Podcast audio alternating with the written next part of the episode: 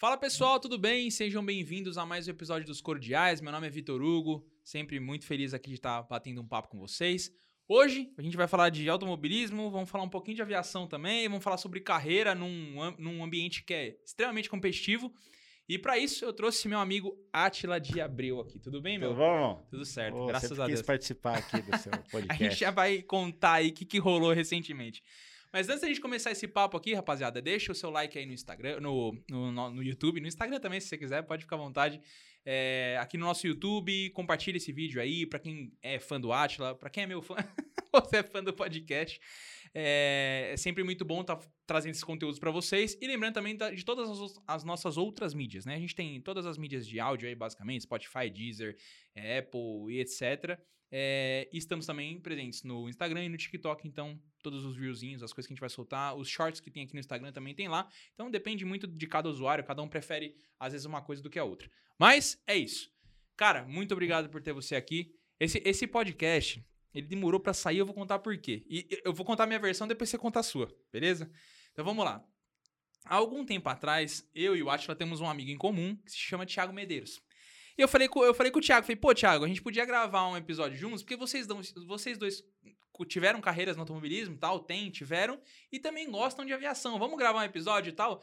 Aí o Thiago falou, pô, o Atila tá enrolado, não vai conseguir. Aí eu encontrei o Atila, quando que foi? Na corrida de Porsche. De Porsche. De aí. Porsche. Eu falei, ô, por que, que você não foi? Ele, eu não fui convidado. Esse é o Thiago Medeiros. Conhecido como Janja. Janja? Mas era, era Janja na época do automobilismo. Agora ele tem um outro apelido, porque agora ele é piloto de avião, é, de helicóptero, sim, né? sim. Ele agora ele é o comandante Brisa. Comandante Brisa? Não sabia? Não tô Opa, sabendo. vulgo comandante Brisa. Aí ele voando lá em Dubai, né? Fazia lá aquelas operações em Dubai. E aí ele falou: não, você tem que voar comigo, você tem que voar comigo quando você for pra Dubai. Eu fui pra Dubai. Aí beleza, aí fui lá, tal, não sei onde ele voava. E aí fiquei lá, cheguei, me cadastrei, registrei e tal, não sei o que. Aí tava um ventinho de quatro nós de travessa.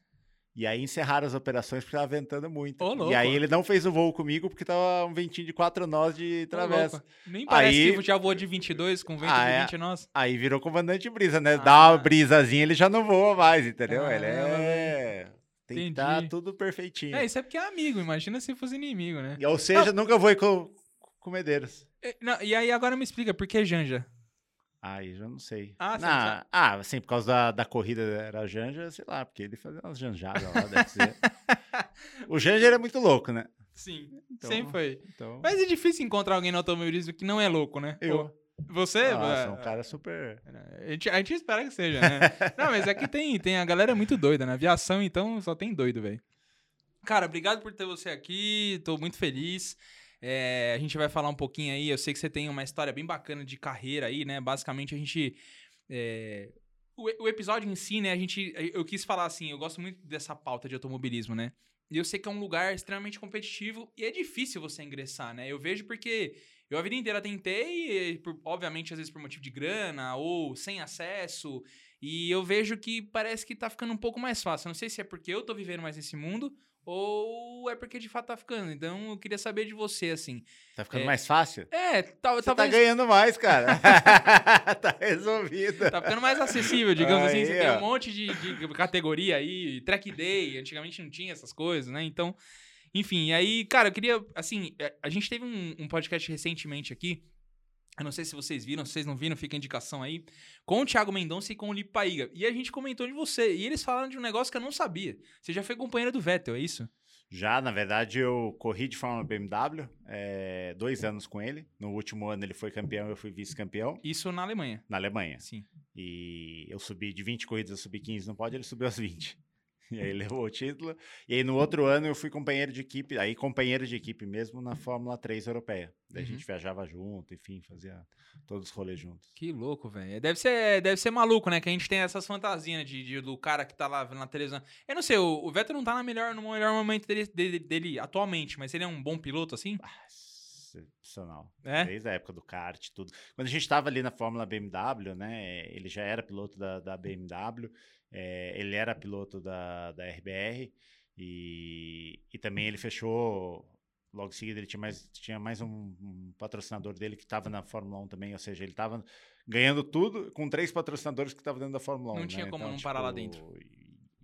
E, guia muito, né? Então Entendi. não é à toa que foi quatro vezes campeão do mundo. Né? É, é, então, e é, assim, o, o que, que você acha que acontece, assim, que do nada o cara tem esses momentos de, de glória, do nada ele dá uma, uma sambada, assim, você vê que hoje ele enfrenta uns problemas, assim, ah, que ele- equipe, né? Equipe? ah, Você acha que é equipe mesmo? Não, É, não- não, não tem. A gente tem o Hamilton, né? Que pô, ganhou um monte de título, um baita de um piloto, tudo. Esse ano a Mercedes está com, com o novo regulamento, tá sofrendo um pouquinho mais, ele já tá. É, eu digo que o Vettel, apesar dele ser um cara novo, ele já tem, acho que quatro filhos, né? Três filhos, quatro filhos, não sei. Ele não, nunca divulgou muito a vida pessoal dele. A É. última vez que eu falei com ele, ele tava com duas meninas. É, né? duas meninas, então. E aí eu, eu, eu acho que, assim, no automobilismo, o cara, quando ele não tem filho, ele é mais abusado. Ah. Não- ou não tem isso? Ah, não sei, não tenho filho, né? Não, você ouve falar, não sei, né? Não sei, às vezes o cara fala, fala, "Ó, Diz tô mais cagão, tô com mais Ah, medo de... Mas, é- mas acho que o fato de ficar mais cagão, não. Tem também a questão da idade, né? A pessoa fica mais Ah, tá. madura também e começa. Quando você é pensar mais. 18 anos, o mundo vai acabar amanhã, né? É. Então é tudo pra ontem, É né? mais Verstappen, assim, né? É, Divide a curva, vai- vamos vai- subir. vai por tudo ou Ah, nada. Entendi, entendi. E, mas eu acho que muito mais das, das escolhas. Ele foi pra Ferrari, enfim. A Ferrari não ficou anos aí sem ser protagonista, né? E obviamente agora o cara já tá mais para um ciclo, no, no ciclo final dentro da Fórmula 1, né? Uhum. Então, aí é também a questão da equipe, né? Você fala assim, ah, você pega o Russell, pô, estava na Williams, foi pra Mercedes e a Mercedes não tá num grande momento, né? Então, Mas cara- ainda assim ele tá bem melhor do Não. que tava no Williams, né? Não, tá bem melhor, ganhando muito mais, né? Mas uma equipe mais estruturada, tudo com certeza vai se encontrar, né? Sim. Mas acho que tá muito ligado também a performance do cara tá numa equipe vencedora. Para mim, um dos melhores pilotos até hoje é o Alonso. Sim. E o Alonso há tempo que não, não figura entre os, é, os top 3, aí, entre os, os É. tops da, da categoria, não pela qualidade como piloto, mas acho que muito pelo conjunto carro e Carro, piloto, né? né? Carro, equipe, todo mundo, né? É, a gente não faz ideia, né? A gente que tá de fora, assim, a gente gosta, é entusiasta, mas vocês que vivem lá dentro, assim, deve ser muito discrepante o que você tem numa equipe e o que você tem na outra. Você, hoje, atualmente, você tá correndo em quantas categorias? Tô correndo em três. Eu corro Três. de Stock Car, que é o, é o principal O aí. arroz com feijão? É, é, dentro da, da Porsche Cup, eu fico de coach do piloto do Leonardo Sanches, Uhum. né? Que é as corridas de curta duração. Nas corridas de longa duração, que são três etapas, eu corro em dupla com ele. Uhum. E eu também estou correndo agora é, na Endurance Series, que são corridas de quatro horas. A gente acabou de trazer uma BMW, uma M4 GT3, carro espetacular, único aí da, da América do Sul. Quem segue nas redes sociais viu eu postando a chegada Já do carro. on-board já. O carro é mais rápido de tocar, enfim, é um baita de um, de um carro, muito, muita tecnologia, né? Parece um DTM, né? É antigo, mas é GT3. GT3 é a categoria mais famosa no, no mundo aí do- dos carros, né? Que corre Uhum. todas essas grandes provas. É um carro bem legal, bem, bem estruturado também, que a gente vai pôr para rodar esse ano. É, deve ser um absurdo, assim, tocar assim. É, é engraçado que às vezes a gente vê, né, o, o espectador, o afegão médio, o cara tá assistindo ali a corrida, aí o cara dá uma escapadinha. Porra, mas aqui o cara é bravo. A gente teve recente aí o Leclerc, né, dando uma escapada do carro do Nick Lauda e bateu. Até onde eu sei, parece que o freio, ele teve problema nos freios, né? Então, Tomara. É. Então, aí já, já começa. É, esses pilotos hoje em dia não sabem dirigir nada. Os caras. Aí eu falei, gente, é, é legal, né? O cara falando isso sentado no sofá dele, sem fazer porra nenhuma, nunca sentou num carro de corrida. Você der um carro original, um carro mil pra ele pra andar em Interlagos, ele roda na segunda. Cara, a pista é um ambiente totalmente diferente do que as pessoas estão É muito diferente, até porque, assim, você, dentro, a maioria dos carros de turismo, você senta como se fosse no banco de trás, né? Sim. No banco do, do passageiro at Pra atrás. peso, né? É, então assim, você já fica muito longe, você não enxerga o capô. O- pilotar um carro de corrida não tem nada a ver com pilotar um carro de rua, né? Não Então, tem nada a ver. assim, é, totalmente. É óbvio que tem os pitaqueiros aí, os caras que gostam da palpite e tudo. Não, eu, ve- eu vejo que você tá falando da BMW, né? É uma M4. M4. É, e eu vejo até, tipo, por exemplo, o, a gente tava conversando esse final de semana passado aí com é Alan Hellmaster. Hellmeister. Hell, Hellmeister. É, Hellmeister. é um nome meio complicado. Tava conversando com o Alan e ele mostrou a Mercedes que ele corre, que também é uma GT3. E, cara, é motor, motor, motor, aí vem o banco e você senta. É isso, tá, o cara tá sentado quase que no, É, no lá porta-mala lá atrás. É um negócio de louco, assim, acho que pra equilibrar peso, né? E tal. E, e, tipo, você senta muito baixo, né? Você fica com uma visão bem limitada ali. Então, é, você, assim, era até uma pergunta. Você é um cara grandalhão pra, um, pra ser piloto. Geralmente a gente vê os pilotos, os caras é tudo uns chaveirinhos. Você tem. jockey, né? Tem é, 1,90. Eu você fiz não- tratamento pra parar de crescer, né? Você jura? Eu ia ter 2 metros e 4. Você jura? Você eliminou 14 centímetros ainda? Deu uma, cortada. Uma- colocou umas molas esportivas pra dar uma baixada. Caramba. dois ela ali. né? É, exato. Cortou dois elas. É mesmo, velho? 2 metros e 4? 4. Caramba, velho. Mas assim, continuar alto para piloto. eu, né? eu- eu- eu nem sabia que isso dava pra fazer um processo hormonal. O que que é? É, base de hormônios, na verdade, existe muito tratamento para crescer, né? O tratamento para parar de crescer, quando eu fiz, nem era muito recomendado, assim, nem era muito. É o Viagra ao contrário. Ao contrário. É. O- Mas basicamente você toma muito hormônio de uma vez só, então você cresce muito rápido, você fecha a cartilagem, né? Que, é- Uhum. que o- quando você está crescendo, você tem espaço dentro da cartilagem, né? Uhum. É por aí que os médicos conseguem ver. E aí ele fecha rapidamente e aí você salva, você deixa de crescer o que você cresceria dentro de um. Mas você fez isso único e exclusivamente Pra por causa do automobilismo. Ah, entendi. é. Tem um limite? Ah, o mínimo é isso aqui, o máximo é isso aqui, ou não tem? Tem, mas é também muito maior que o 90, você já não entra em carro nenhum, né? É. E ainda mais você falar carro de fórmula, que você tem um airbox em cima aqui, né? Que é, É. entrada de ar. Aí, se você ficar com a cabeça para ali, você tem a entrada e também é perigoso, porque se você capotar, Capotar, você bate a cabeça. você bate a cabeça no chão, né? Caramba, velho, que doideira. Eu nunca, nunca tinha ouvido falar nisso. É Alguém que, tipo, freou o crescimento porque tava ficando grande demais. É, eu fiz justamente por- porque eu, desde a época do kart eu ficava pulando de categoria, era sempre mais alto que a galera, tal, não sei o quê. A única vantagem de ser grande é que toda vez que batia, se enroscava com o piloto, ninguém sai na porrada com você. É. né? o cara, tipo, É, sai ele um- sai do carro, vê aquele cara, não termina de sair, sabe? Vai saindo, vai saindo, vai saindo. Lá, deixa quieto. Porque o Thiago também é um cara alto, né? O Thiago, Thiago o é Thiago acho que tem 1,90m também, é, né? o Thiago é alto também. E, e- e peso? Peso influencia muito? Influencia, obviamente, com as categorias de turismo menos, né? Porque você é sempre peso carro e piloto, né? Uhum. Então você consegue trabalhar, enfim, aliviar o carro, tudo, mas a distribuição de peso também você, obviamente, sofre um pouquinho mais. E uma das coisas que mais prejudica é o centro de gravidade, principalmente quando você fala em carro de fórmula, porque Hum. daí é, você eleva isso muito, né? Os carros de fórmula são mais rápidos, tudo, então um pouquinho que o cara fique mais alto no carro já prejudica já ainda transfere mais. muito peso pra... Uma estocar assim, você tem eu, Thiago Camilo, que acabou são pilotos altos que conseguem ser competitivos, né? Então, Uhum. obviamente seria melhor se eu tivesse 1,60 de, de altura, Uhum. mas dá para ser competitivo ah, nos carros de turismo. Caramba, é, eu imagino no kart, né? Porque no kart faz total diferença o Total, peso, né? total, total. Tipo, a única eu- coisa boa de ser alto no kart é na chuva, porque daí você faz aquele pêndulo assim, ó, ajuda a grudar Ah, mais. caramba, É. olha aí, jogar mais peso É, pra, joga pra cima da roda. Kart você consegue muito, né? Ficar Eh, jogando transitando, o, né? peso do corpo, né? Sim. É, uma vez alguém me falou isso, acho que foi o irmão do Thiago, o Rodrigo, conhece o Rodrigo? Bo- o, o apelido dele é Bolo, né? A gente chama de Bolo. É, ele falou, não, é, pô, faz assim, quando você entrar na curva, joga mais o peso pro lado, assim, você vai ver que gruda mais. Aí eu, eu senti uma diferença, mas assim, pequena. Talvez porque eu não tenho É, 1,90m. É, mas você tá brigando por um décimo, dois décimos. É, qualquer exatamente. diferença é. Pô, bacana. E, cara, e deixa eu te perguntar. Como é que você começou nisso? Como é que você foi parar? É alguém, alguém da família? Foi um interesse seu? Como é, como é que foi isso? Na verdade, assim, foi muito pelo acaso, né? Meu pai, como a maioria dos brasileiros, apaixonado por carro, enfim, é, mas nunca foi piloto, nada. Ele tinha um amigo que preparava jet ski e preparava, que mexia no jet ski dele, Sim. assim, que ele tinha de hobby. E o cara preparava kart de forma a- a- amadora também no, te- em cartódromo de Itu. Ah, sei. Ele falou, pô, leva seu filho lá assistir uma corrida tal, não sei o quê. Aí meu pai me levou, eu tinha sete anos na época, eu Sete gostei. anos. Ele me colocou numa escolinha, daí ele comprou um kart e eu comecei a brincar. Aí A partir dos sete. É. Mas na época, hoje pode correr, né? Acho que com sete. Mas na minha época não. Então quando eu fiz oito, aí eu comecei a correr. Aí a Hum. brincadeira foi ficando séria, ganhei um título, ganhei outro, né? Foi caminhando, aí foi. Aí seu pai falou, bom, tem jeito, vai levando aí. Vai, vai, vai tocando a E, vida. né? e- e aí existe esse negócio, é tudo falácia, né? Que o pessoal fala, ah, pô, é. Pra você ser piloto de, de automobilismo, você tem que ter muito dinheiro. Como é que é isso? É, é, é uma realidade ou não? Cara, Ou é muito contato? Eu acho que muito mais contato, né? É? Aí não é. Você pega tanto Hamilton, Vettel, são pilotos que não. não Eu digo dinheiro, assim, né? Brasil, Ah, né? então, Nível Brasil. Então, porque é que daí fora... são, são duas estruturas, né?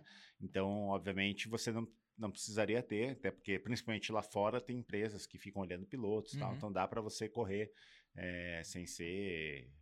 Ter, ter dinheiro, enfim. É, o, o próprio Hamilton, ele foi um olheiro que pegou ele da McLaren Isso. quando ele era criança Isso, ainda, né? é, desde a época do kart e tal. O próprio Vettel é a mesma coisa, né? É, no Brasil, eu também acho que funciona. A gente já teve, a própria Shell, meu patrocinador, fez uma época uma academia de pilotos. Eu vi, tal, ah, o Enzo, o Enzo Fittipaldi corre pela... pela, pela- Hoje corre, É. é. mas lá teve desde a época do kart, tudo uma peneira, sabe? De, de fazer realmente uma Uhum. escolinha e tal. Mas é porque no Brasil é, a gente não tem a cultura. é, eu achei até na época Copa do Mundo, Olimpíadas, traria isso um pouco para nós, mas não, não- não trouxe muito, É. né? a gente não tem o costume de incentivar o esporte na sua base, seja qualquer esporte, automobilismo, uhum. enfim, qualquer um, né? Você vai para os Estados Unidos, pô, você vê os ginásios das escolas, essas coisas, é melhor que muito time profissional que, que tem aqui, né? Eles têm muita estrutura para isso. Né? Então, né? você começa a fomentar o talento desde a da sua base. Hoje aqui você, às vezes, vai apoiar o cara que já está consolidado. Então, quantos caras bons não ficaram pelo caminho porque faltou Sim. grana, faltou apoio, faltou incentivo, enfim, faltou alguma coisa.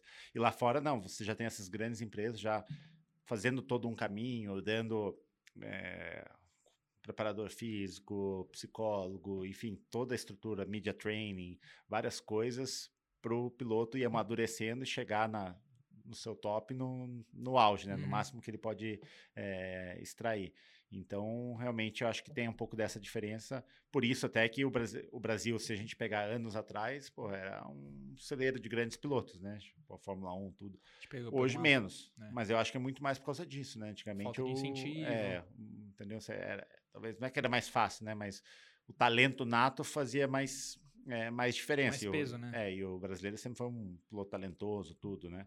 É, mas conforme você vai profissionalizando as coisas, aí você começa a brigar cada vez por mais detalhes se você tem uma estrutura por trás maior, a chance de você ter sucesso também é. acaba sendo bem maior. E olha que a gente até começa a acompanhar, né? A tecnologia ajuda bastante. Eu vi esses dias tem aquela Pilotec, né? É uma é uma, Pilotec, uma, é. é. uma, é uma escola para pilotos, então assim, os exercícios que você faz, tanto de atenção, um monte de coisa, tudo voltado é, para isso. É, você tem um simulador lá, né? E aí você tem uma parte de física também, eles tentam trabalhar um paralelo para extrair o máximo também, mas Que louco, deve ser bacana. Porque imagino que assim, a pessoa às vezes já tem uma aptidão maior para certas coisas. Então o cara consegue ser mais atento e tal. Então, se o cara é, consegue, é isso, você falou, brigar por um, extrair um pouco melhor ali, é, era o que fazia toda a diferença. Às vezes, pelo que eu sei, o Senna foi o primeiro piloto a começar a colocar, tipo, meio que o, o, o um treinamento físico, físico no é. meio da. da isso, antes isso. não existia isso, né? Não, antes era todo mundo meio Meio largadão, relax. É, né? é, eu, eu, falo, ele né? Ele profissionalizou, ele virou atleta, né? Isso. E trouxe... Corria, né? O treinador falava que ele fazia aqueles,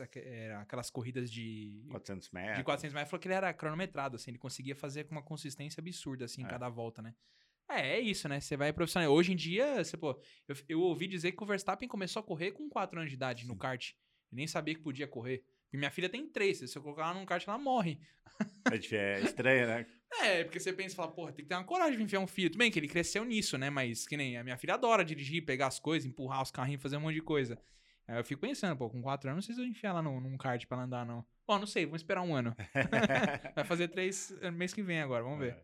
Ah, eu acho que tem, tem muito dessa parte do, do incentivo à base, né? Para você realmente extrair os novos talentos, enfim.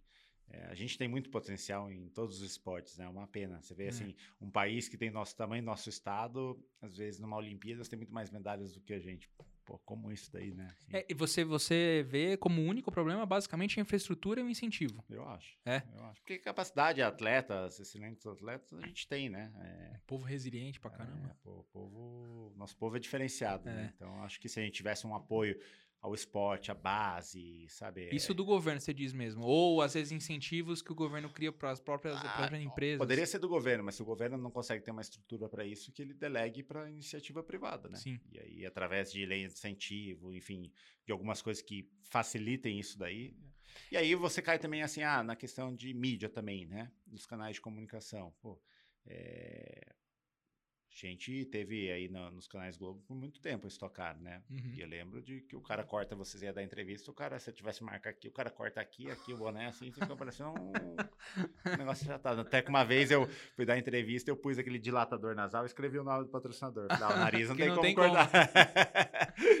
Cara, e, mas é foda isso, né? É, é, mas assim, aí você fala, pô, e aí não incentiva, né? Porque o, o cara é um atleta profissional que já tá ali no, num evento, tudo, ele tenta cortar a imagem do patrocinador, é o que é o que momento, ajuda a né? pagar né? e ajudar a estruturar. É, aquele evento só está acontecendo porque o patrocinador Porque tá o patrocinador está lá, né? Se você não tivesse os patrocinadores colocando dinheiro, não teria o evento, ele também não teria ó, aquilo lá para para divulgar, né? É, Então e- eu acho que é uma cultura diferente, né? Aí você vai lá para NASCAR nos Estados Unidos, pô, americano é um show, né? Tudo pode, né? Aqui- É, é, não é à toa que a gente viu a Fórmula 1 saindo do que tava ali, e foi um, acho que foi um dos piores momentos que a Fórmula 1 teve aí, começo de 2010 pra cá.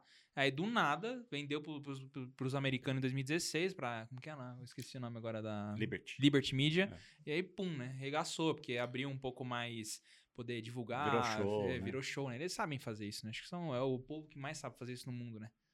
Impressionante. E aí, é, eu já tava conversando com esses dias com, com o pessoal, e eles estavam falando dessa, dessa questão de incentivo, né? Ele tava falando que hoje você tem alguma, em algumas categorias, você tem projetos prontos que você pode pegar 1% do imposto de renda de uma empresa e usar como patrocínio e tal. É, o, o que tem disso aí que você, que você conhece? Tem dois caminhos, né? Você tem o, a lei de incentivo ao esporte, que é do Uhum. governo federal, que funciona super bem. É assim, um negócio muito redondinho e tal, funciona. Que ele pega, você, você aprova um projeto, né? E ele te autoriza a captar 1% é, do imposto devido pela empresa, Uhum, né? Do imposto de renda. uhum, Ou 6% da pessoa física. Né? Então, uhum. o que a empresa tem para pagar de imposto de renda, ela pode destinar 1%. E assim, se ela coloca o aporte dentro do seu projeto, gera lá um- uma conta para ser depositado e tal. Ela já na hora de pagar a guia do imposto, ela paga o que ela tem que pagar para o governo e o outro tanto ela põe lá. E, e tem como prestar conta disso, funciona super tranquilo. É burocrático esse processo ou é coisa rápida assim?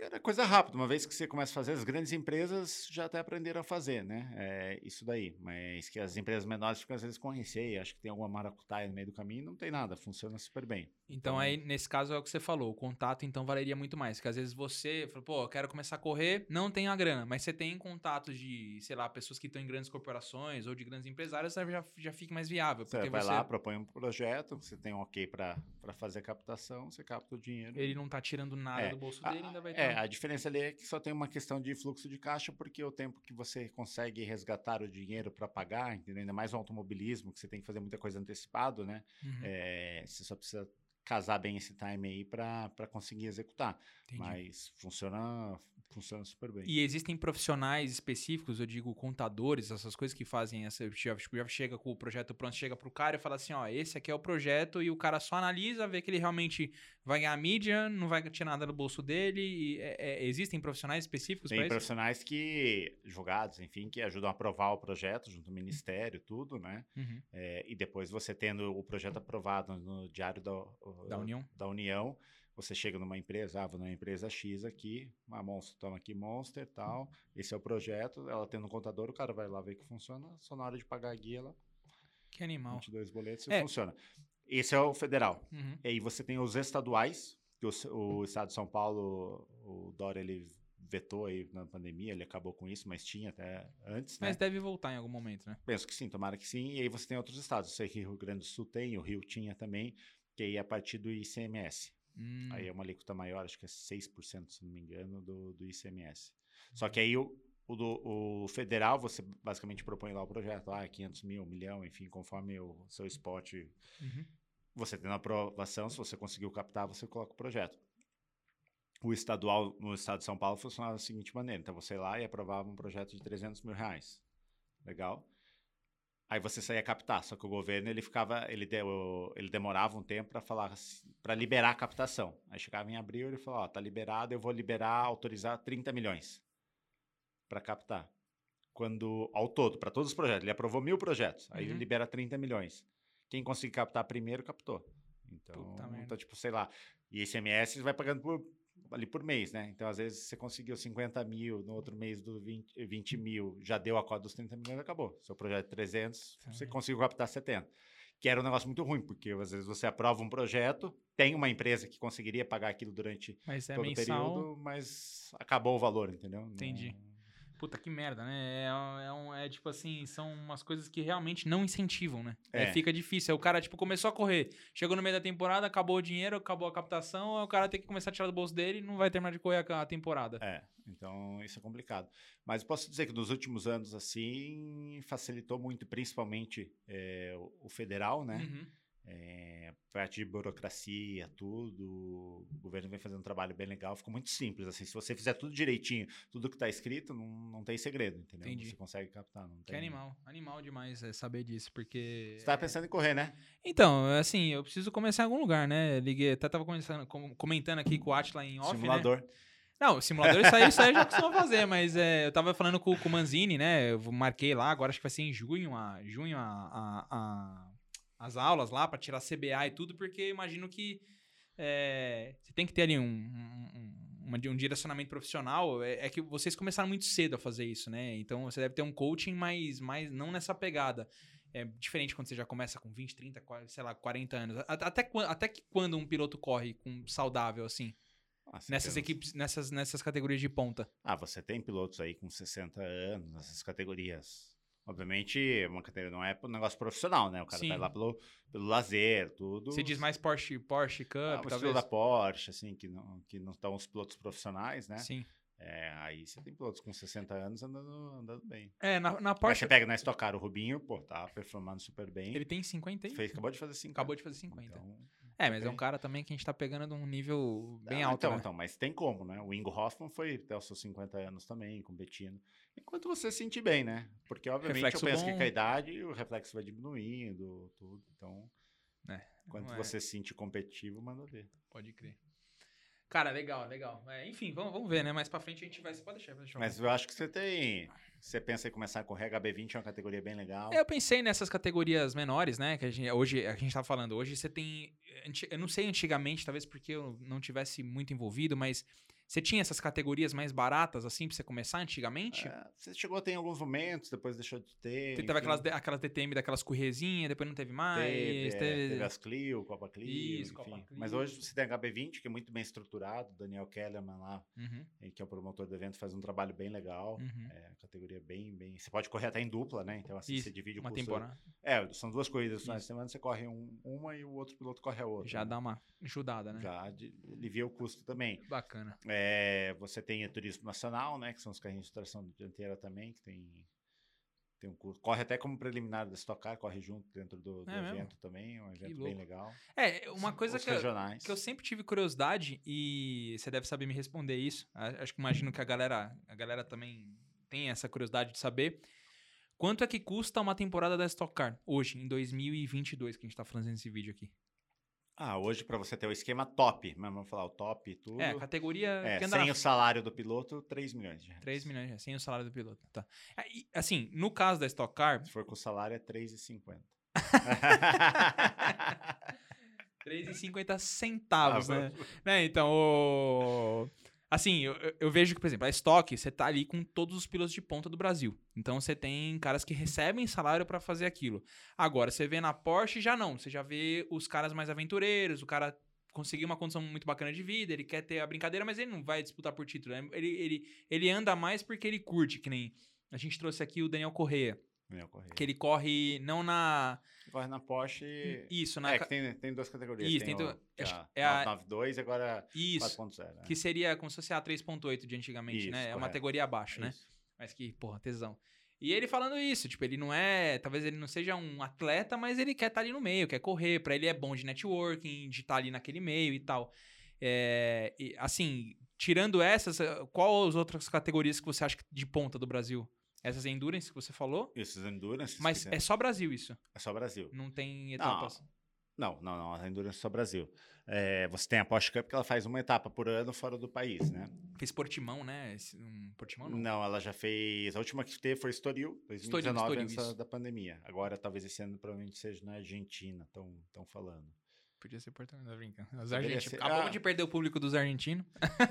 Não, até a ideia era fazer em Portugal. O problema é que você está com. Atualmente, hoje, com, com esse negócio de, de pandemia, enfim, o parte marítima, tá muito difícil você mandar todos os Hum. carros trazer todos os carros, né? Primeiro, Puta, imagina custo a logística, e velho. logística também, porque tá faltando container, tá faltando um monte de coisa, né? Então todos os Então, navios estão estacionados lá em É, então Xangai talvez seja esperando. mais fácil ir pra Argentina, porque você mete numa Sim. carreta aqui, Sim, leva embora. dois dias você tá lá embaixo. Cara, é muito louco porque eu fui descobrir esses dias, esses dias que, tipo, a- a- o galpão da Porsche, ele fica na rua da minha empresa. Eu, eu ando 100 metros, eu tô dentro do galpão da Porsche. É, do ladinho, É, eu né? nu- nunca imaginei, eu fui descobrir esses dias. Eu passei lá e falei, nossa, o que esse Porsche tá fazendo aqui? Nunca imaginar. Um negócio de louco. A estrutura, o Denner, que é o promotor do evento, tem um, um negócio muito legal lá. Ele organiza de uma forma diferenciada. É animal. É, e assim, eu imagino na logística, né, cara? A, a logística pra fazer, tipo, um, nego- um evento desse, até o.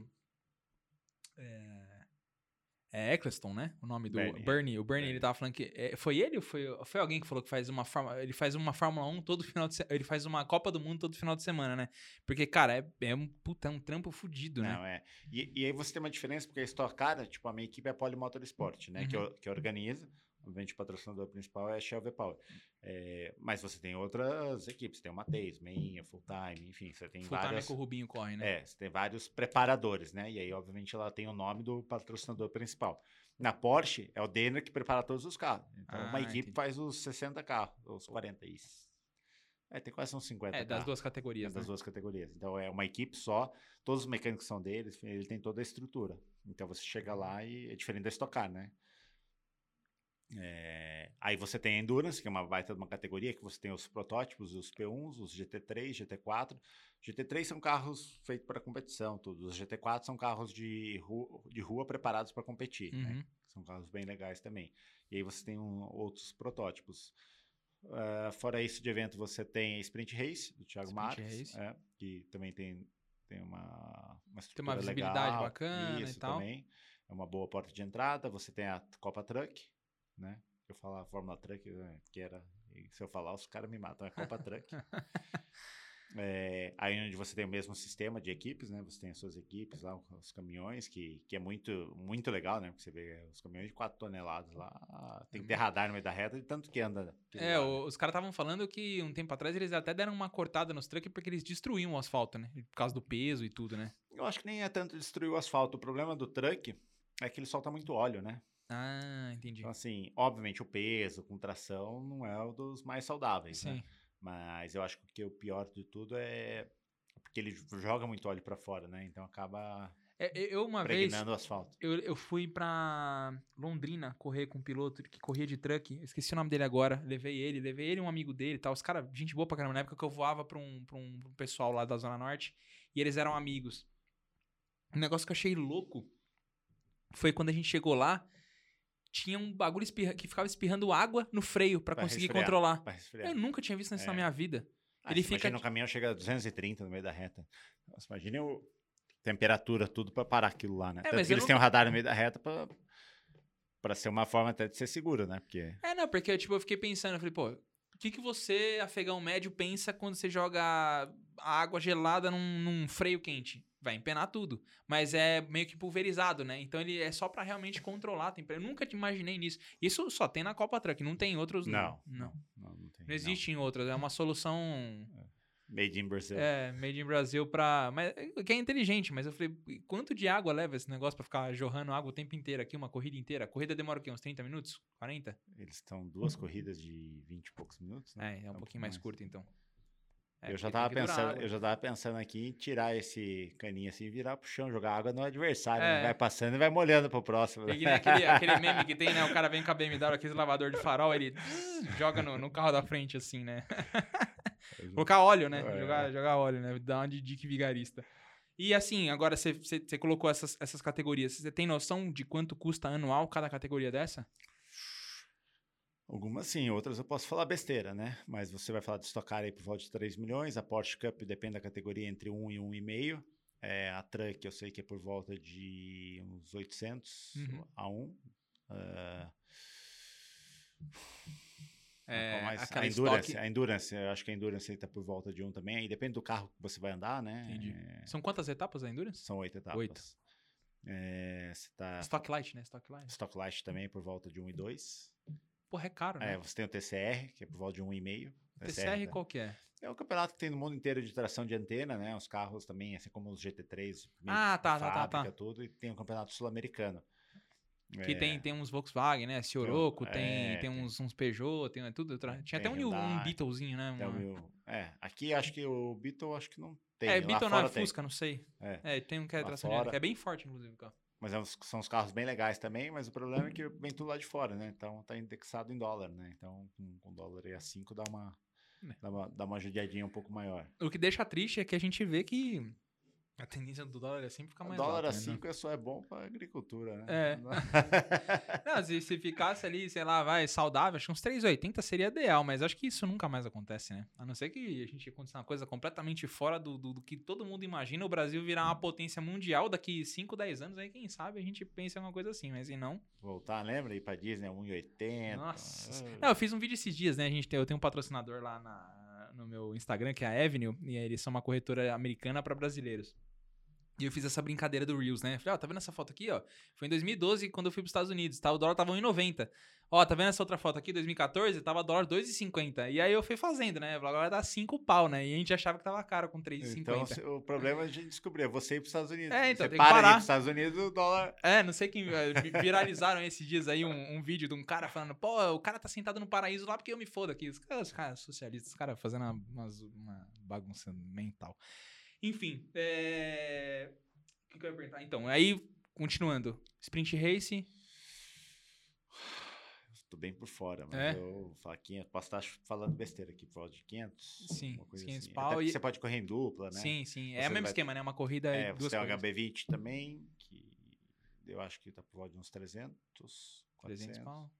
É, você vê que nenhuma é assim, é, é óbvio, né? Se você comparar a HB20 com a Stock, são 10 vezes menos, mas também, porra, é um carro que vira 1,40 Interlagos pelo outro que vira 2,10. Mas né? não, não tá nada muito atrelado assim enquanto o carro vira, né? Porque É. você tem os protótipos, os P1 que correm na Endurance aí, que são os carros mais rápidos do Brasil, é, e tem um custo bem menor, né? Acho que foi o Nelsinho correu uma. Nelsinho fez uma Você também prova. fez, não fez? Eu corto na GT3. não, na né? GT3, É. mas com esse de O produtos. de protótipo não corri. Virou 1,20 e tanto, sei lá. 28, eu acho que Nossa, virou. alguma absurdo que anda o carro. É um V8, né? Um É, V8. porque eles põem mais potência. É até o motor de estocar. Ah, é motor de estocar. É, só que eles põem toda a potência pra Deixa virar classificar tudo e de depois na RPM? corrida reduz. Tanto que na corrida já Ah, vira tá. 2, 3 segundos pior. Ah, entendi. É, é, Tem tá- asa móvel, enfim. Quantos cavalos tem no Stock Car hoje?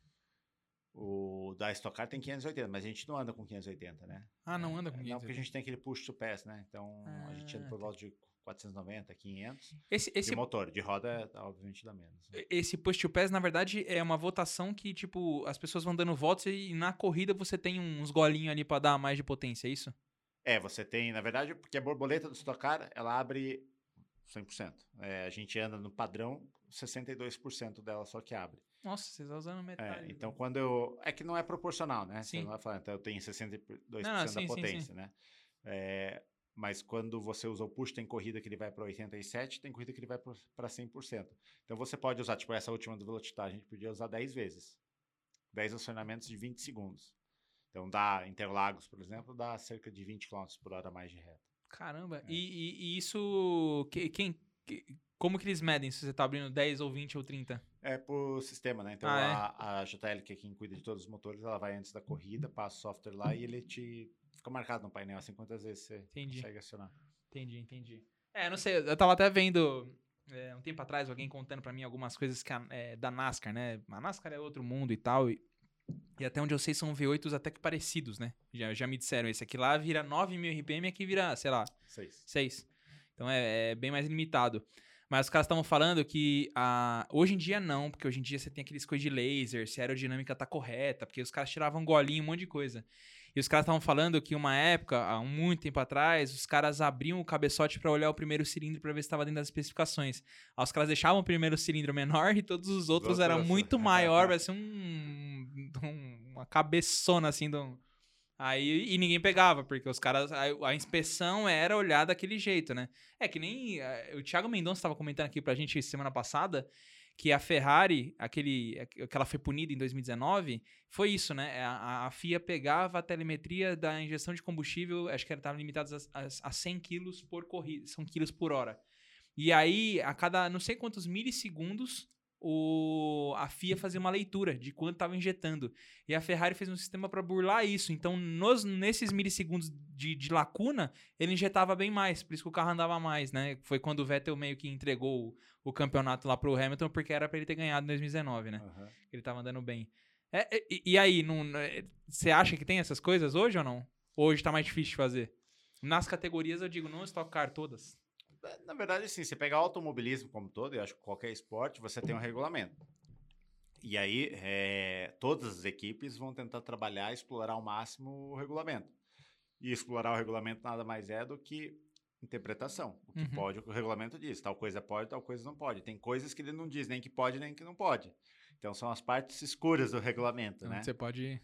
Que aí, obviamente, onde as equipes vão tentar trabalhar, achar uma brecha para tentar ter uma vantagem. Então, a grande sacada das equipes é justamente tentar entender melhor o, o regulamento e ver o que, que você pode fazer e o que, que não, não pode, né? Eu, eu vi. E aí, esse- geralmente, às vezes você vai lá e faz. Beleza. Aí eles percebem isso daí. Daí eles vão lá e põem no regulamento. Ó, a partir dessa corrida, não pode tal coisa. É, eu vi um vídeo esses dias, eu esqueci o nome do canal que fala de Fórmula 1. Ele tava contando as maiores maracutaias que, o, que, o- que as, que as equipes fizeram naquele, né, na- durante todo o, o esquema. Aí falou lá da suspensão da Williams de coisa ativo.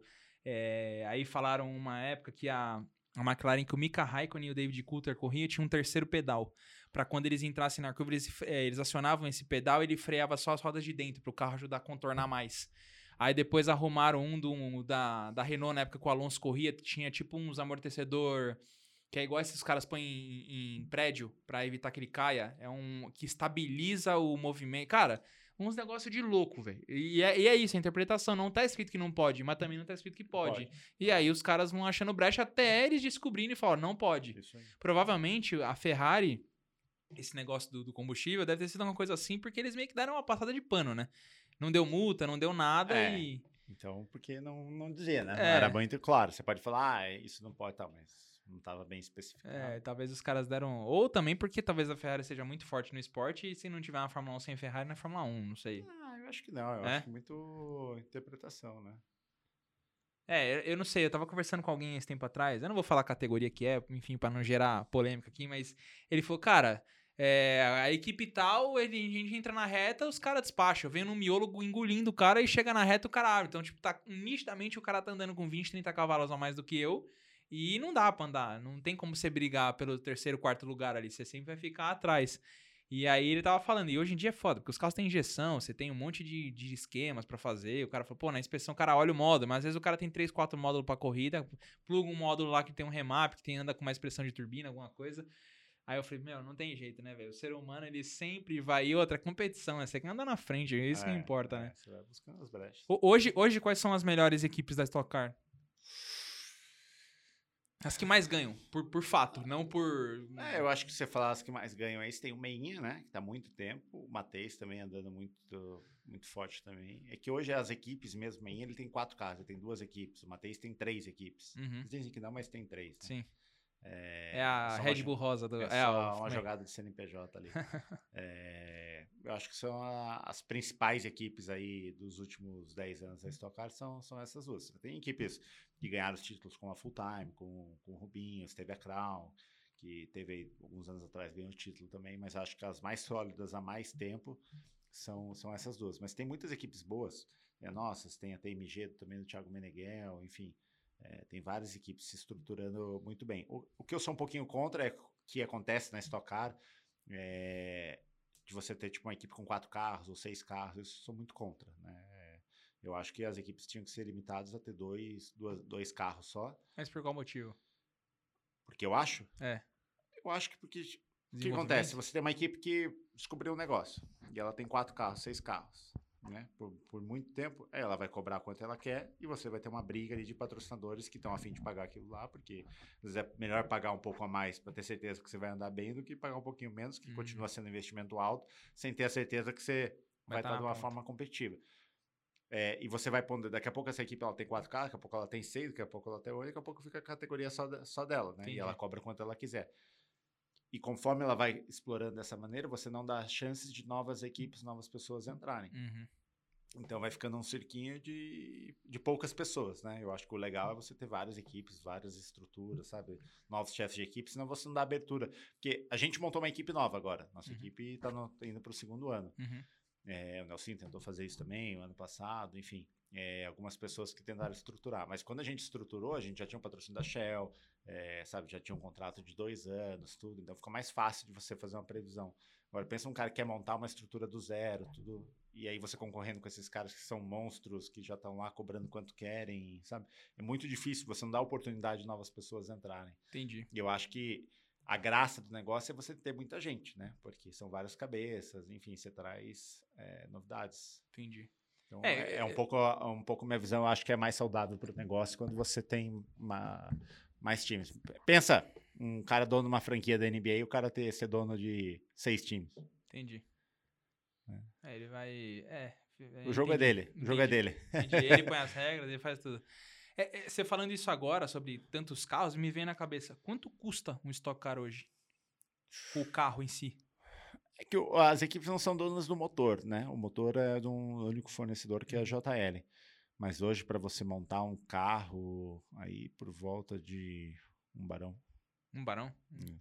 É. Tem muita peça importada, né? O câmbio eu acho que é a parte mais cara. Tudo. É porque a gente vê quando dá umas bagaçadas lá, a galera acho que nem imagina que você tá batendo um carro de um milhão de reais.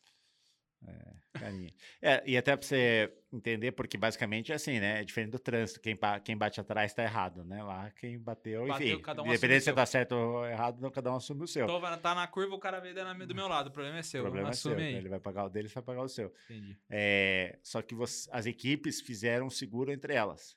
Então Hum, eles fizeram como se fosse uma seguradora. As equipes fizeram um seguro e elas rateiam. Para você ter uma previsão do que custa, né? Porque eu, tipo, sei lá, é, eu tive poucas batidas que ficaram caras. Tem a batidinha normal, que sai um negocinho ali, que você vai no, no, no martelinho de ouro ali e resolve, né? É, mas as pancadas grandes que pegam um câmbio, estragam alguma coisa, então, para você ter uma previsão de orçamento, é melhor você ter um, um seguro, né? Entendi. Porque daí você- paga todo mês, não importa o que aconteça, você sabe que tá assegurado. É, e aí vai aumentando a franquia, né? Se o cara bate muito, aí também Caramba. uma primeira, sei lá, é 20, depois 30, depois 40, depois... é. Tem um monte de coisa que a gente não, não- imagina. É, e, cara, agora voltando um pouquinho, né? A gente falou muito aí do seu presente atual aí, de... é, presente atual é redundante, mas enfim, do, do que você tá fazendo atualmente, mas você já correu fora do país, entre outras coisas, assim, é, como é que surgiram essas oportunidades? Foi alguém que te levou pra fora? Foi você que foi de... Como é que foi isso? É, eu comecei a correr de kart aqui no Brasil, né? Aí no meu último ano eu tinha vontade de correr fora, até porque como eu crescia sempre muito rápido, eu, eu iria inevitavelmente sair rápido do kart, né? Sim. Aí eu fiz meu último ano na Europa, fui bem, fiquei em terceiro no, no europeu, tá? era o melhor resultado de um brasileiro até então. E, e isso me rendeu um convite para fazer alguns testes. Aí eu fui fazer de forma BMW, aí me, me estruturei lá na equipe do Keck Rosberg, né? Não, É, Rosberg.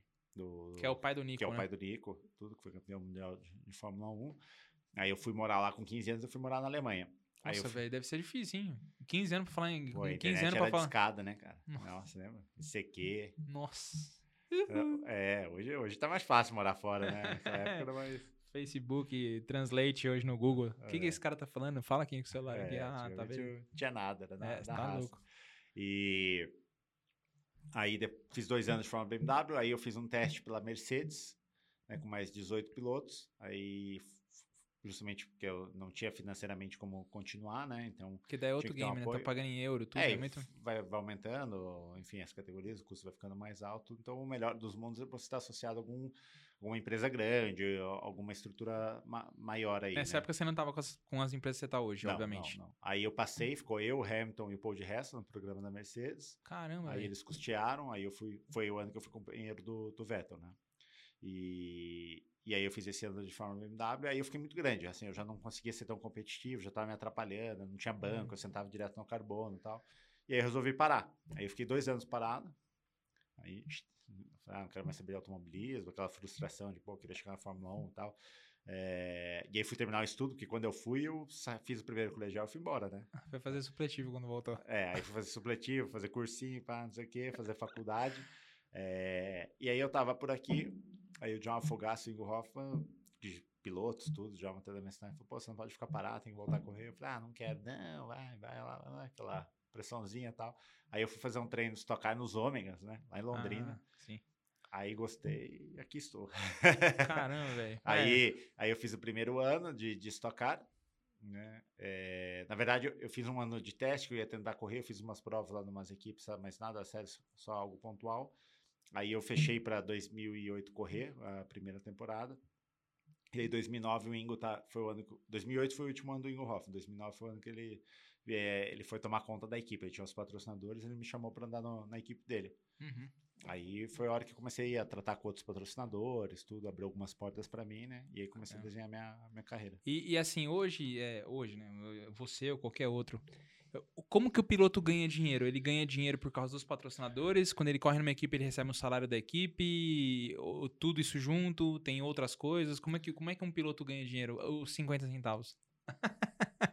tem, tem, vários formatos, né? É, eu sempre fui pro lado, o lado que eu gosto, o lado que eu pratico, né? As minhas coisas é um pouquinho diferente da, da grande maioria. Uhum. A maioria dos pilotos é contratado, então tem uma empresa lá que uhum.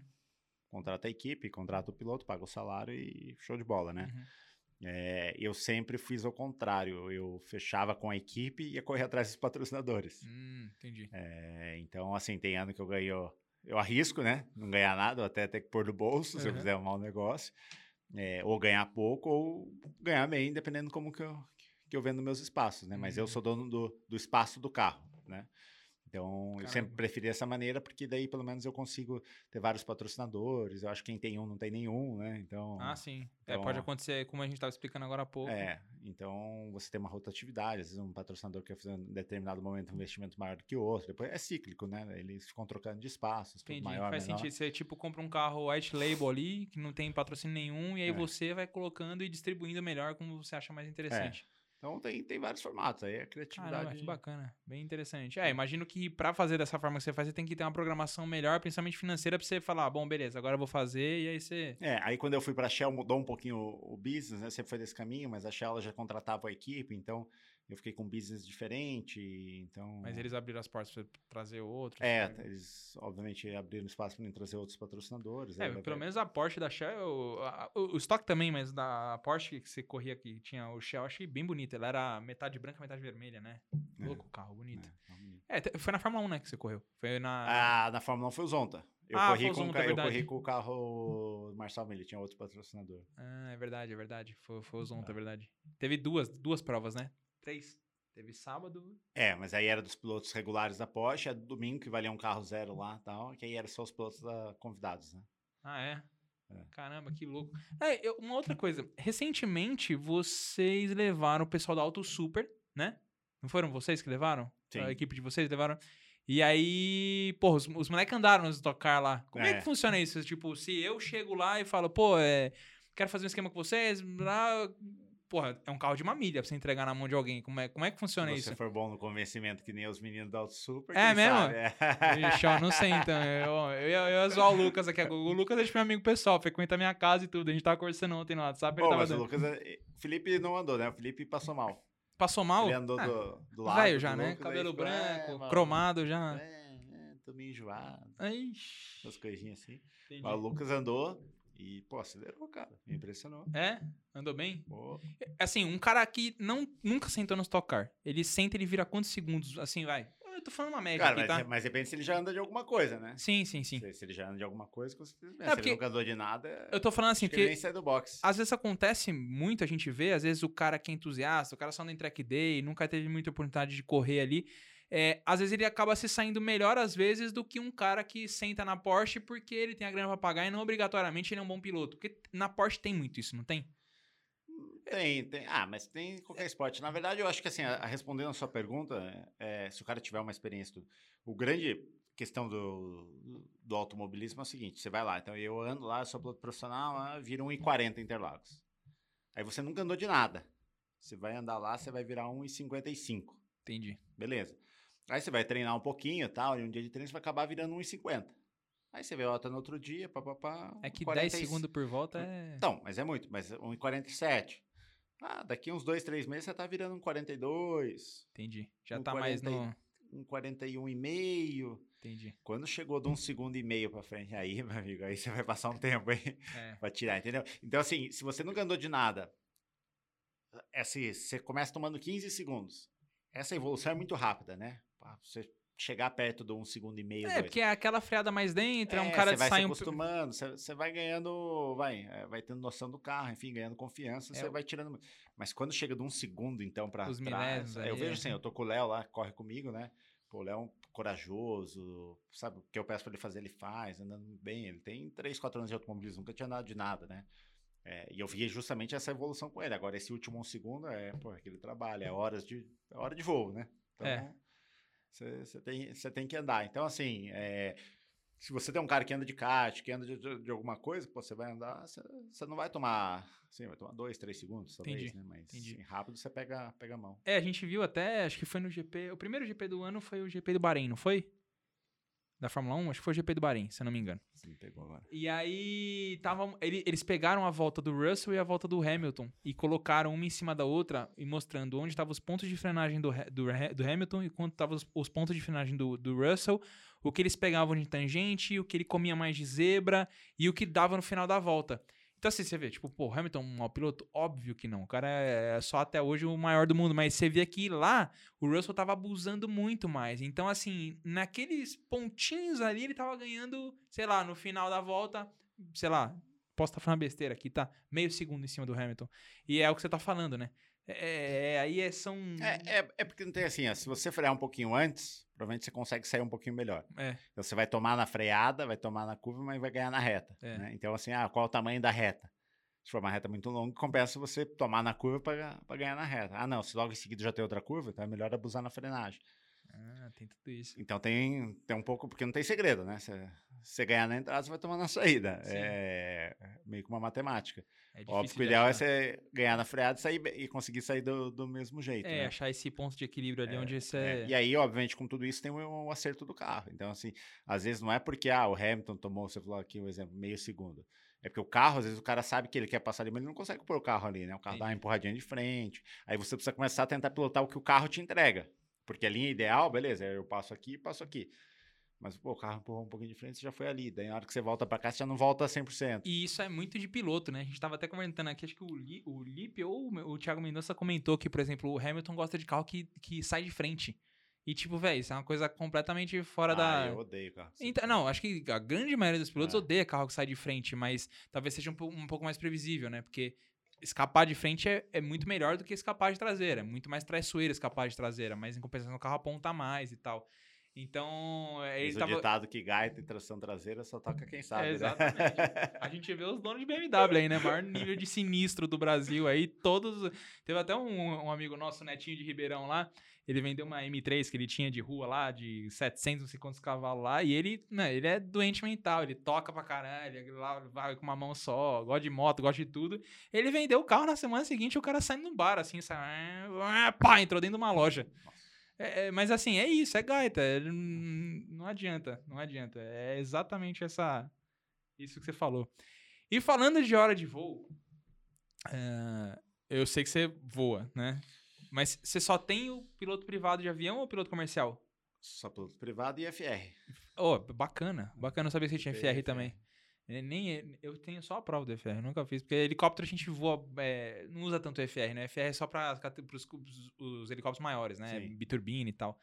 E, e me fala aí, isso é um tesão que você teve desde o começo? Na verdade, assim, é... Necessidade? gostei- Não, eu sempre gostei muito de, de conhecer poucas coisas, né? Então, quando eu fui tirar a carteira de carro lá, molecão, e tal, eu tirei de carro e de moto. Aí depois eu quis caminhão, que daí depois pra fazer outro você tem que esperar dois anos, né? Sim, Carreta sim, e tal. Aí eu ok. quis tirar de carreta também, de barco. Então eu sempre gostei, assim, de... Eu acho que ter essas coisas, conhecimento nunca é demais. Sim, óbvio. Você Então, acha, acha lá, eu conexões. tirei carteira de carreta, acho que eu ganhei carreta duas vezes na minha vida, entendeu? tipo, Se for dirigir hoje, atropela meio mundo, É, então, assim, mas acho que é legal você saber tudo, ter as coisas. E aí, avião foi uma das coisas que depois, dentro do automobilismo, eu tive vontade. Porque muitas das coisas que a gente usa dentro do automobilismo vem da aviação, Sim, né? Até o próprio conceito o mais básico de todos, é aerodinâmico, né? que é questão de aerodinâmica, que o avião tem que voar e o, e o carro tem que colar no chão, Tem né? que, é, é a então, engenharia basicamente, é, reversa. basicamente é uma asa in- invertida, Invertida. né? É, então, o que, que gera downforce e o que, que gera sustentação. Uhum. Mas aí você vai para outras partes, toda assim a parte de componente eletrônico, né? Os conectores, essas coisas, o botão do, do nosso volante é tudo de aviação. Tudo. É mesmo? Sabia não. É, então muita coisa que tem na aviação tem no automobilismo. Então isso Uhum. me gerou uma curiosidade. Eu falei, pô, quero, quero aprender também, tal aqui conhecer e Bacana. fui tirar a carteira, porque eu não tirei que eu tinha vontade de, de helicóptero. Aí, ó. Já, já, já vamos, vamos acertar isso quando terminar aqui. É, é, cara, o helicóptero, eu acho que ele te dá uma. Assim o pessoal fala, né? Eu sempre gostei muito de, de carro, de correr de carro e tal. E como eu me formei muito cedo, a gente via, assim, às vezes. O cara chegava lá, pô, muito molecão, vinte e poucos anos, chegava num carrinho rebaixado, com roda. Isso não era bem visto para quem tá me contratando. Eu falei, esse moleque vai pegar meu helicóptero, vai estuprar meu helicóptero, né? Vai arrebentar. E, e não era assim, porque são dois, duas tocadas totalmente diferentes. A tocada do carro é aquela tocada mais de buscar limite, de, de sentir gripe e tal. E no helicóptero é aquela tocada muito suave. Eu não sei se. No, no avião você consegue até ser mais agressivo, porque você consegue dar força G e tal. No helicóptero, cara, tudo na pontinha do dedo e você sente muito a máquina, sabe? Você, você sente cada movimento dela, cada vibração. Então te, te traz um um, um senso mais elevado, eu acho, de você sentir a máquina. Que você, provavelmente, para você seria a coisa mais fácil do mundo, você já sente isso. Você tá correndo tocar lá, pô, você sentiu uma vibração diferente, você fala, pô, tem um cilindro aqui que talvez não esteja é, queimando da mesma forma, então você sente uma vibração diferente. No helicóptero é o mesmo esquema. Então eu acho que te eleva, assim, a um, a um senso mais, sim, sim. mais elevado, assim, sabe? É quase que um sexto sentido que você tem com o equipamento, sabe? Eu, acho, eu acho que valeria a pena. Não, Isso. Não, sempre tive muita vontade. Agora é mais questão de tempo mesmo. Mas é. Porque eu acho muito legal, né? Óbvio que o helicóptero não foi feito para voar, os caras vão me matar aqui, né? O avião foi, né? Aquela velha história. Pô, tá. Não, tudo bem, você não, vai já, meter uma alta rotação, vai voar, mas. Não, o Fernando, o Fernando vem aqui, velho. O Fernando enche o saco com essa coisa. É agora mais um, velho. Fudido mesmo. Mas você. É, eu, eu acho que é muito legal, né? Porque realmente eu acho que o helicóptero ele é um pouquinho mais, mais sensível. Você sabe, na hora de fazer o pouso ali, você tem o avião você tem que já vir preparando o pouso e tal, né? Você... É, o helicóptero, o helicóptero ele tem a tendência você, física. Gira no eixo ali, parado, Isso. tudo. Ele, ele, tem uma tendência física de ser instável. É aquele que você se deixa. Ele não fica parado, né? O avião é, é estável, ele tem uma tendência estável. O, o helicóptero tem tendência instável. Se você botar aqui, ele vai cair, entendeu? É. é, não foi feito pra voar. então é aquela briga constante do ser humano fazer ele continuar voando. É. Que eu acho que é, é a parte mais legal, assim, que eu gosto. Eu, eu gosto muito de desafio. E aí o helicóptero me trouxe essa paixão, porque eu falei, cara, aqui é. Tipo, o que vai fazer isso aqui performar muito bem vai, vai ser eu aqui, né? Então, tipo, pô, cê, o, o pouso, sabe? Você vai tocar, pô, tirou um pouquinho de peso, mudou o CG, vai tocar o lado de lá primeiro, vai tocar a ponta do esqui aqui. Então você vai.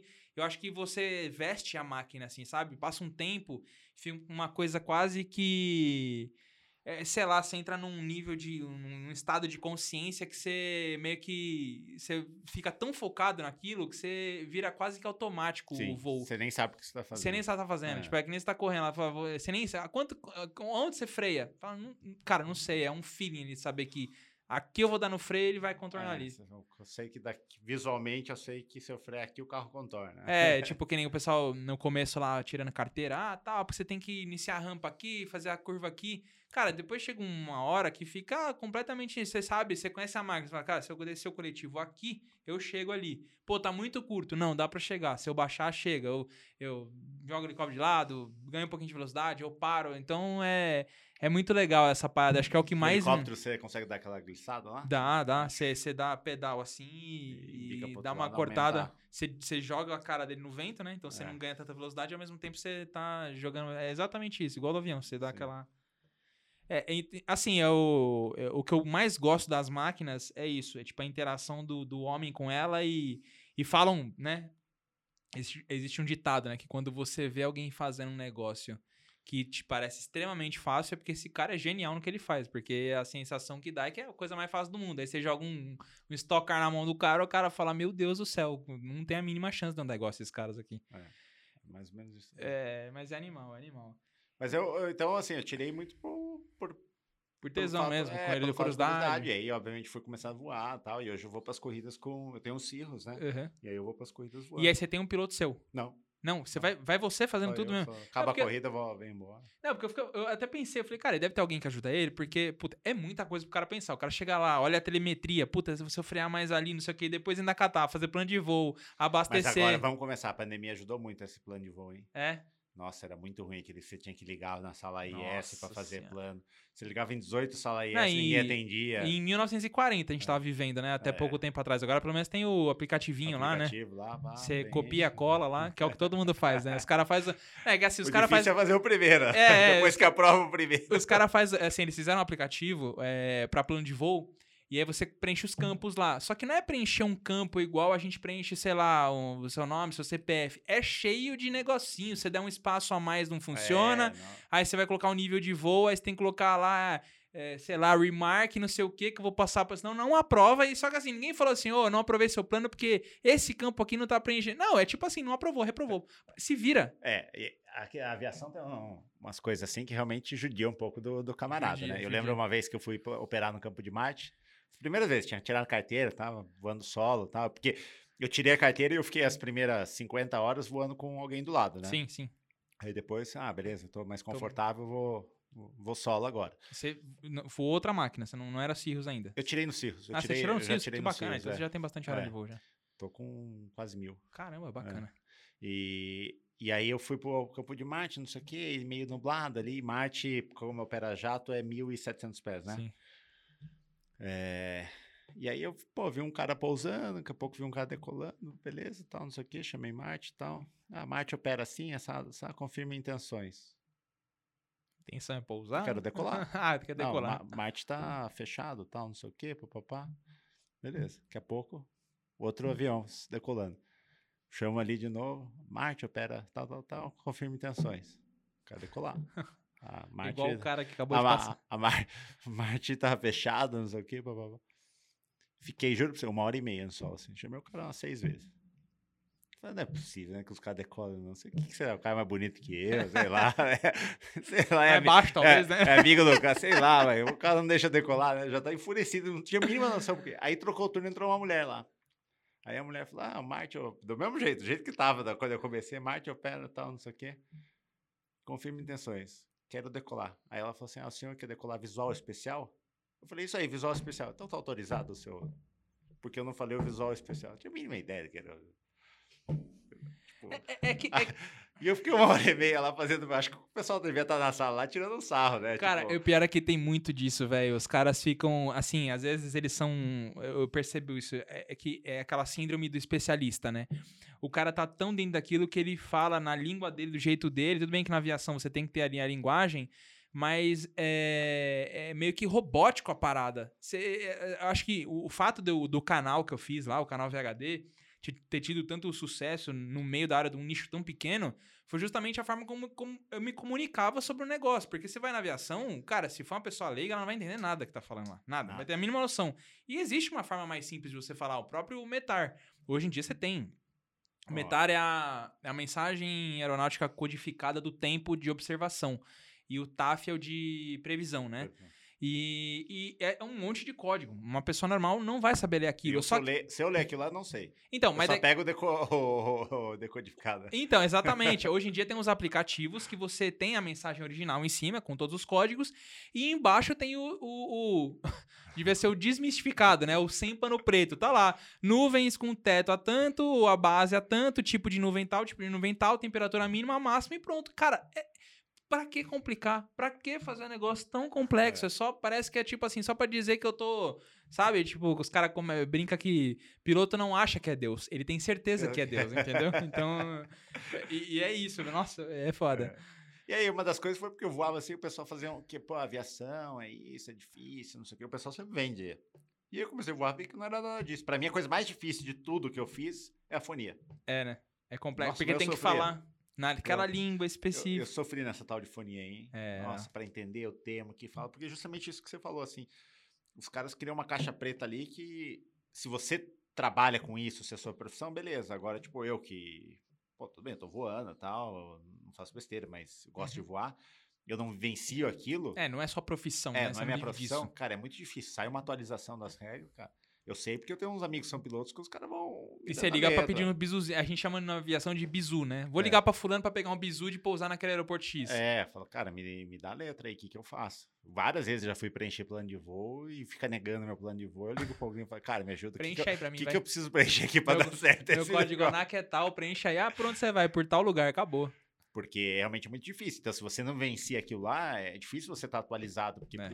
obviamente, que a aviação é muito segura. Talvez façam isso justamente para ser o tão seguro quanto é. Mas a o jeito que é comunicado e tal é, é difícil, assim. É, mas é eu- do meio é... Eu acho que às vezes complica, porque, por exemplo, eu fui instrutor por dois anos, né? E aí eu dava aula pra um puta monte de gente, e às vezes eu pegava até piloto bom. O cara não era ruim, o cara até que voava bem, tinha uns que eram ruins mesmo. O cara, tipo, é, é assim, não, não, não é por mal. Se você pegar um peixe que nada super bem no rio, no mar, seja lá o que for, você botar ele pra escalar uma árvore, vai ser um desastre. Então, assim, tem coisas e coisas, cada um, cada um, enfim. É, e aí eu, tipo, por exemplo, eu lembro, uma vez, a gente tava vendo um vídeo de uma demonstração lá, de um cara tal, aí ele fez uma autorrotação na pista com o cara do lado, o cara filmando, ó, oh, que legal, tal, não sei o que, ele foi, finalizou a autorrotação e pousou no chão. Aí um cara tava do lado falou, nossa, que, que cabação, ele deixou tocar a buzina. Eu falo, meu amigo, como você quer que a buzina não toque? O cara tá fazendo uma autorrotação sem motor. É óbvio que a buzina vai avisar que a rotação tá acabando, porque o motor não está ligado. Aí demorou para cair a ficha dele, porque é, é, tão complexo a forma de explicação que você fala, quando você tiver uma autorrotação real, a buzina vai tocar. Porque no treinamento, você tá lá fazendo, então o pessoal não deixa a buzina tocar porque você abre o motor antes e arremete. Só que numa real, não tem abrir motor. Vai tocar, vai acender tudo, vai ralar os skins no chão, é normal. Então você vê que realmente, tipo, o negócio fica tão quadrado na cabeça do cara, chega uma hora que ele não consegue enxergar outras possibilidades. Eu acho que isso atrapalha demais. Porque num momento onde o cara vai precisar de uma emergência, alguma coisa, o cara tá. Se ele tiver com aquela ideia fixa de tipo assim, ah, vou fazer uma autoatação, vou pôr, tem que achar um campo. Cara, se não tiver nenhum campo em volta dele, mesmo que tenha uma Avenida Paulista embaixo dele, ele não vai conseguir abrir a visão dele o suficiente para ele conseguir entender que ele tem outras alternativas para fazer, né? Sim. E acho que, assim, até um, do, um, dos grandes êxitos que eu tive como instrutor foi isso, porque eu não, eu não colocava esse, eh, essa. Sabe aquele negócio de cavalo lá? Que, o cara. É, é que pra, pra enxergar só pra frente. Eu deixava explicava a coisa um pouco além do que a galera explicava. E eu acho que a aviação tem muito disso. E a galera. É isso. Às vezes talvez seja é, dessa padronização tão grande que ela ficou mais segura, mas ao mesmo tempo chega um momento que não é tão bom. É, eu, eu tava uma, uma vez chegando, também assim, no, no, começo dos meus voos, tá? Nos primeiros, assim, e eu indo pra Goiânia, aí cheguei ali na. Controle Anápolis ali, e aí tinha que chamar e ficava naquela fonia, tava lotado e gol, azul e tan e fulano. E eu ia chamar no rádio, alguém chamava antes do que eu, né? Eu acho muito quadradinho, né? Esperava ficar quietinho ali. Eu... Fazendo espera. Não, não. É pra chamar na fonia, ah, né? Sim, tipo, sim, sim. Os caras, alguém desligou, já tem alguém gritando, né? Sim. E eu não conseguia chamar. E tipo, pô, eu 10 minutos ali, eu já tô pra pouso, vindo pra sim. pouso, né? Oi, eu demorei uns 5 minutos pra conseguir. Quando eu chamei, o cara falou, por que você não chamou antes? Eu falei, cara, porque eu tô tentando. Tô tentando? Não, porque não sei quem começou a me descer um esporro no sermão, faça... É, fazendo uma espera em cima do hipódromo. E eu, onde que é o hipódromo nesse negócio aqui? Tipo, eu Eu moro aqui nessa merda, por acaso? onde que é? E o cara, não, código ANAC, pai, telefone, RG, CPF, Estado Civil, e começou a me betar. com, cor da cueca. Começou a me comer ali e tal, não sei o quê. Pô, se, se eu não tivesse essa experiência de automobilismo, ficasse, né, cara, eu, ele, o cara nervoso. me colocou numa situação de nervosismo muito grande. Pra nada. Entendeu? Pra nada. Tipo, simplesmente porque eu não consegui chamar e. e, e ele tem o radar, ele tá vendo que eu tô chegando, né? A gente vê essas diferenças do Brasil de aviação pro resto do mundo, que nem. Em 2016 a gente levou um helicóptero do Brasil para os Estados Unidos, né? A gente foi cruzando tudo, Bahamas e tudo. A gente passando no través de Porto Rico, Aí, beleza, a gente lá voando uns 6 mil, 7 mil pés com o esquilo lá, olhando tal. Tava um tempo meio cagado, meio nublado, tal, não sei o que. Daqui a pouco, puf, furou, um, furou a camada assim, um, um avião gigantesco. Aí passou em cima da gente tal, beleza. Aí foi descendo, abriu lá pro meio do mar e a gente olhando, né? Aí o, o avisou, falou assim, ó, você vai ver uma aeronave tal, de grande porte, não sei o que, tá tantos pés, não sei o que, blá, beleza. Tá bom. Aí esse cara foi lá pro meio do mar, a gente helicóptero muito mais devagar, o cara fez um 180 e tô voltando. e, tipo... Aí eu falei pro Spinelli lá, o cara, eu falei, cara, você tá vendo que esse avião tá vindo na nossa direção? Que essa merda é rápida. Aí ele falou assim, não, acho, ah, não, acho, que, acho, que, acho que o controle tá ciente. Aí beleza. Aí a gente começou a vir de novo, aquela merda crescendo. Aí a gente, controle, é, aqui é o fulano de tal, tal, helicóptero tal. Você tá ciente? Da... Sim, nós já, já te avisamos. Beleza, encerrou. Passou um tempo, não sei o que, daqui a pouco a porra cruzando nossa frente lá embaixo. A gente, ó, o controle, tá ciente, não sei o. Ele, sim, mano. Tipo assim, ele, ele, ele, acho umas três vezes. Ele só, sim, tá ciente, siga seu voo. Tipo, não enche meu saco. Se fosse aqui no Brasil, uma situação como aquela, nossa. Era a Helprev, que é um relatório de perigo pra lá. Era um... E você vê que lá eles lidam com essas coisas na maior tranquilidade. Fora que o cara já tinha desviado você ali 40 não. graus pra direita por 30 mil. Exato. não, aqui, não. O cara devia estar tá uma diferença da gente de uns 3 mil pés. Mas aqui no Brasil, um, um, um, Airbus, um Boeing grande passar 3 mil pés seu, dependendo da condição, é, é tipo assim, é uma situação desconfortável. Pra eles lá é rotina. É, até porque vai, você vai ali para os Estados Unidos, tem vários aeroportos que tem três pistas e o cara pousando Exato. simultâneo, né? Dois Não, caras na final. Eu fiz um episódio no meu, no, meu, no meu canal sobre isso. Tipo, eu fiz acho que no aeroporto de Long Beach. O aeroporto de Long Beach tem acho que oito pistas.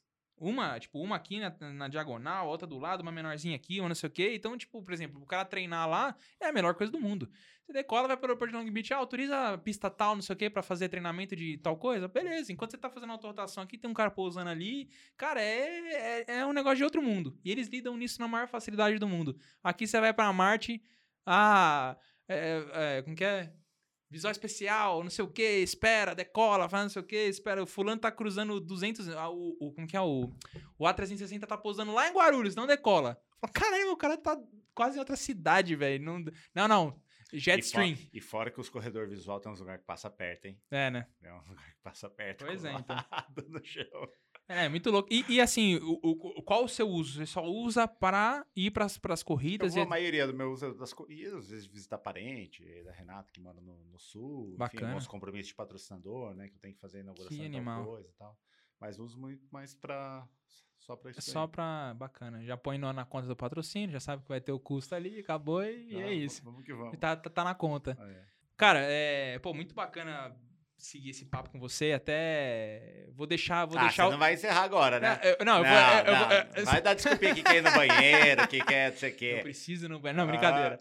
Não, cara, o que eu te falar? Eu ia te fazer um convite pra você vir aqui pra gente falar de outras coisas específicas, assim. Então, quando a gente for falar, chama mais um piloto pra falar de Stock Car, chama mais alguém pra falar de. de Eu de- quero que você chame eu e o comandante Brisa aqui. Ah, o comandante O Brisa. comandante Brisa. Então tá feito o convite, Thiago. Quando você estiver aqui em São Paulo. Porque ele não me convidou da outra vez. E aí eu quero vir aqui porque tem umas histórias do Eu, comandante a gente vai aumentar o espaço aqui, aí vocês fazem uma sessão, assim, na mão, sem, sem, sem perder a amizade, e depois a gente continua o episódio. Beleza. Cara, obrigado, valeu demais por você ter vindo aí. Que Pô, agradeço. bacana. E ó, é o seguinte, o Atila falou ah, que vai ter corrida aqui em Interlagos, ele vai me chamar pra ficar nos boxes com ele lá. Então, falou aqui fora. Melhor, vou te chamar pra você dar uma volta no meu carro. Você tá zoando? Não. Não fala, meu, juro por Deus, não Juro. fala isso se isso não for acontecer. Juro. É, Você jura por Deus? Você vai Você tem pode dar- coragem de largar o estoque? Apesar que eu já vi uns meia Não, não, não. um- Você de pode um- dar uma volta por fora. Ah, assim. sim, não, então beleza. É, então tá. Você então pode dar uma volta. agora- Se quiser dar agora- outra volta, você pode fazer o contrário. O Correndo. tá Você pode mais- ir uma volta mais rápida, uma mais lenta. Agora o convite tá mais próximo. É. Já temos um corte já. Atila de Abreu convidou pra dar uma volta no carro. Eu- aí mostra depois andando no carro. Pô, legal, velho. E eu quero saber, então, você vai virar piloto? Cara, eu vou fazer o meu curso agora em junho. E vou começar. em- ah, Esse ano eu vou fazer algumas coisas avulsas, porque eu acho que não dá tempo de começar, mas ano que vem, certeza absoluta que eu vou me, me esquematizar pra correr em algum lugar. Fechou. Vou, vou acompanhar, hein? V- vamos lá, espero um dia. Vamos ver, né? Tem que arrumar uns patrocínios bons pra correr na Porsche Cup. Aí você me lá. ensina a voar de helicóptero. Aí, ó, tá vendo? Tem uma troca, tem uma troca ok aqui agora. Pô, velho, valeu. Obrigado Valeu. demais, viu? Obrigadão. Agradeço demais você ter vindo aí, ter tomado um pouquinho teu tempo aí. Eu imagino que a galera também te- esteja agradecendo nos comentários, né? Eu acho que ter tomado tempo, eu vim aqui contar a história Manda aí, e manda um mais. joinha aí, ó. É, isso aí. E, Um deixa- like. e Toca siga... o sininho. O que, mais tem que fazer? Aonde eu acho você nas suas redes sociais? Ah, Você acha no YouTube, no Facebook. Se você tiver mais de 45 anos, pode achar no Facebook. Instagram. é, e. Mas é- Isso aí. Isso, tudo Atila de Abreu. Tudo Atila Abreu 51. Atila Abreu 50. 51, que é o número do meu carro, é fácil de, é de mais lembrar, né? Ou também para final de semana, né? Tomar caipirinha e tal. Sabe que, sabe que meu, eu escolhi o número por causa disso, né? É, era seu É. patrocinador? Não, mas Não? eu tentei, né? Ah, tá. Ah. Entendi, entendi. Já precavido. É porque eu- já. na Stock Car, quando você vai começar, o número é do piloto. Ah, entendi. Então, e aí ele fica um ano sem andar, ainda o número é dele. E eu sempre fui 77, era do Valdeno Brito. Hum, aí eu entendi. tinha que escolher outro número. Aí eu não tinha um apego, assim, de numerologia, nada tal. Falei, pô, tem disponível 51, posso... Vai todo mundo lembrar de mim É, sim, É? sim. e ainda posso conseguir um patrocínio ainda. Sim, né? sim. E aí escolhi. Entendi. Foi inteligente, jogada de marketing. tá vendo? Ó, e agora a gente vai fazer uma coisa que foi sugestão do nosso convidado Atila aqui. É. De ele sugerir um ou mais convidados aqui, né? Eu Quem, quem, quem que você vai sugerir?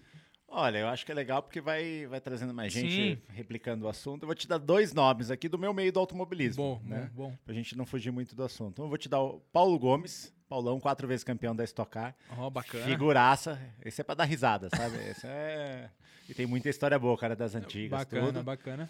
E vou te trazer um outro, que é um cara que eu gosto muito. O cara me ensinou a andar de drift. O carro que eu tenho de drift e tal, que a gente pode falar num próximo momento Exatamente, aí. a gente acabou esque- acabou esquecendo de falar desse assunto, mas Não, esse... assunto pro próximo. É, Não pode é, chegar é, e contar tudo de uma vez só, entendeu? Imagina, é que nem namorada, assim. Se você chegar e mostrar todos os seus atributos na primeira... Tem que soltar devagarzinho. a- a é, vai, vai aos pouquinhos. Eric Metzi. Eric Metz. Eric Metz, ele me Eric- ensinou a andar de, de drift. É, é um baita de um piloto. Ele é mecânico também, tem uma oficina, então ele prepara carro, ele é piloto, ele na, nos finais de semana ele corre, entre um intervalo e outro, ele ajuda a arrumar o carro dos outros. É um Ô, cara louco. de gente Então é isso aí. finíssima. Então você vai fazer a que ponte tem um aí. papo bem legal. Bacana, a gente já manda o convite. O Andrezão já manda o convite pra ele já. Fechado. É isso aí. Então tá aí, ó. Paulo Gomes e Eric, Eric Metz. Vamos, quero, ser, quero ver vocês sentados aqui. Bom, pessoal, é, agradeço o- o- todo o, o tempo que vocês passaram aqui com a gente. Espero que vocês tenham gostado desse bate-papo. Como eu disse, é uma pauta que pra mim é muito bacana. Imagino que seja pra vocês também. Tudo que toda vez que a gente circunda essa- esse assunto de carro, sempre dá muito bom aqui no podcast. Então agradeço demais a audiência de vocês que ficaram com a gente até aqui. É, lembrando, né, das nossas plataformas, tanto de áudio quanto de vídeo aqui no YouTube e também as plataformas ali de, de vídeos mais, eh, de conteúdos mais curtos ali, tanto o TikTok, Instagram e tudo mais. Espero vocês lá, deixa o likezinho também, compartilha e sempre eu deixo aqui pra vocês, deixa nos comentários quem vocês gostariam de ver aqui sentado, batendo papo comigo igual o Atila fez aqui hoje, beleza? Tamo junto, muito obrigado e até a próxima.